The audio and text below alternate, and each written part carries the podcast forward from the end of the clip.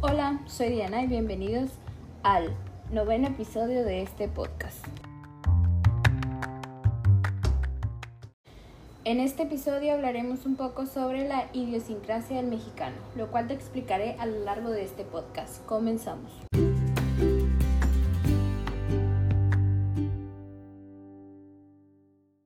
En la idiosincrasia del mexicano tenemos que tener en cuenta las raíces.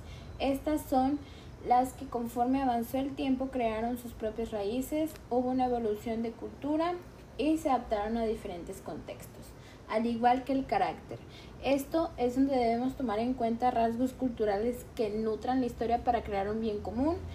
También líderes comprendidos capaces de hacer las labores diarias con calidad al igual que también aspectos culturales, donde pasan tradiciones de generación en generación, orgullosos de su historia y respetan todo tipo de creencias y símbolos patrios, al igual que también los aspectos sociales, donde son capaces de adaptarse a cualquier contexto, reconocimiento por el ingenio y creatividad y personas solidarias.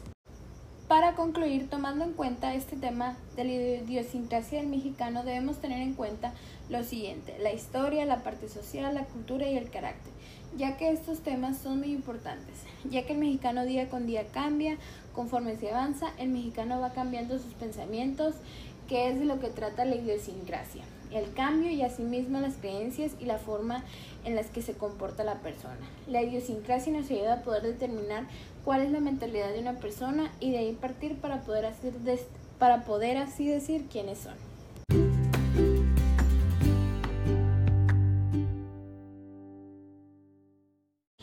Y bueno, esto ha sido todo por este episodio. Muchas gracias por escucharme, que tengas un excelente día y nos vemos a la próxima.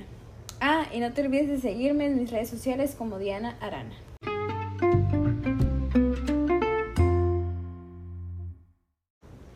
Este es un proyecto para la clase de atención a la diversidad cultural. Soy Diana Elena García, estudiante de la carrera de licenciada en educación infantil del Instituto Tecnológico de Sonora.